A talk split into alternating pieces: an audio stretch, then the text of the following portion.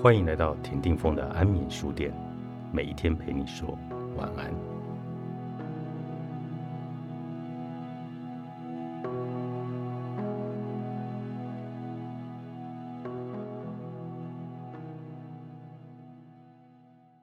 没有任何一条天然的河流完美笔直，毫无弯曲。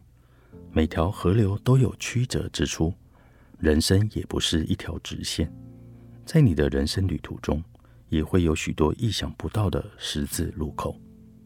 当你遇上阻碍，请想象自己像流过石头的水一样，不要与石头对抗，或假装石头不存在。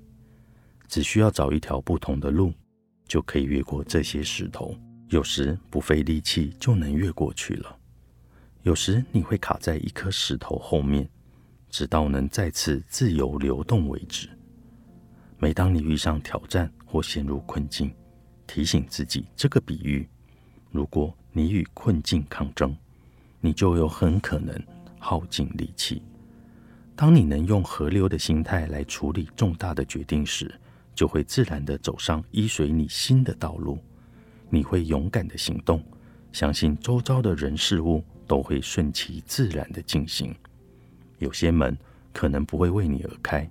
那就不是属于你的道路，或者只是提醒你重新换一把钥匙，或另一种方法。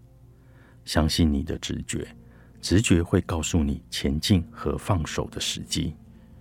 我在日内瓦大学求学时期，决定找一个可以留学的地点。我先前从未去过澳洲，有股动力想去探索这个伟大的岛国。我申请了雪梨大学的奖学金。经过几次的面试和英语测验，我被录取了。我很兴奋，但也有点紧张。我会喜欢澳洲吗？我觉得会。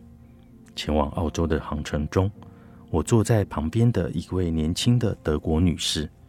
在我们降落于雪梨之前，她要我保证已经知道了澳洲每种致命的动物。抵达澳洲前，我其实没有找好住宿和工作。总觉得到了当地再去处理比较容易。我先是在一位朋友家待了一周，花了几天寻找落脚的地方。我并没有在瑞士就提前安排好这一切，而是选择顺其自然，也因此让我能够在喜欢的海滩附近找到郊区的住处。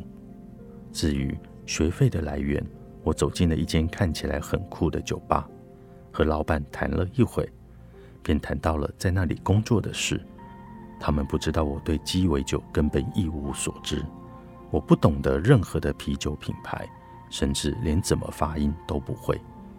感谢好心的调酒师朋友们，后来教了我那些，并且一直帮忙我、支持我。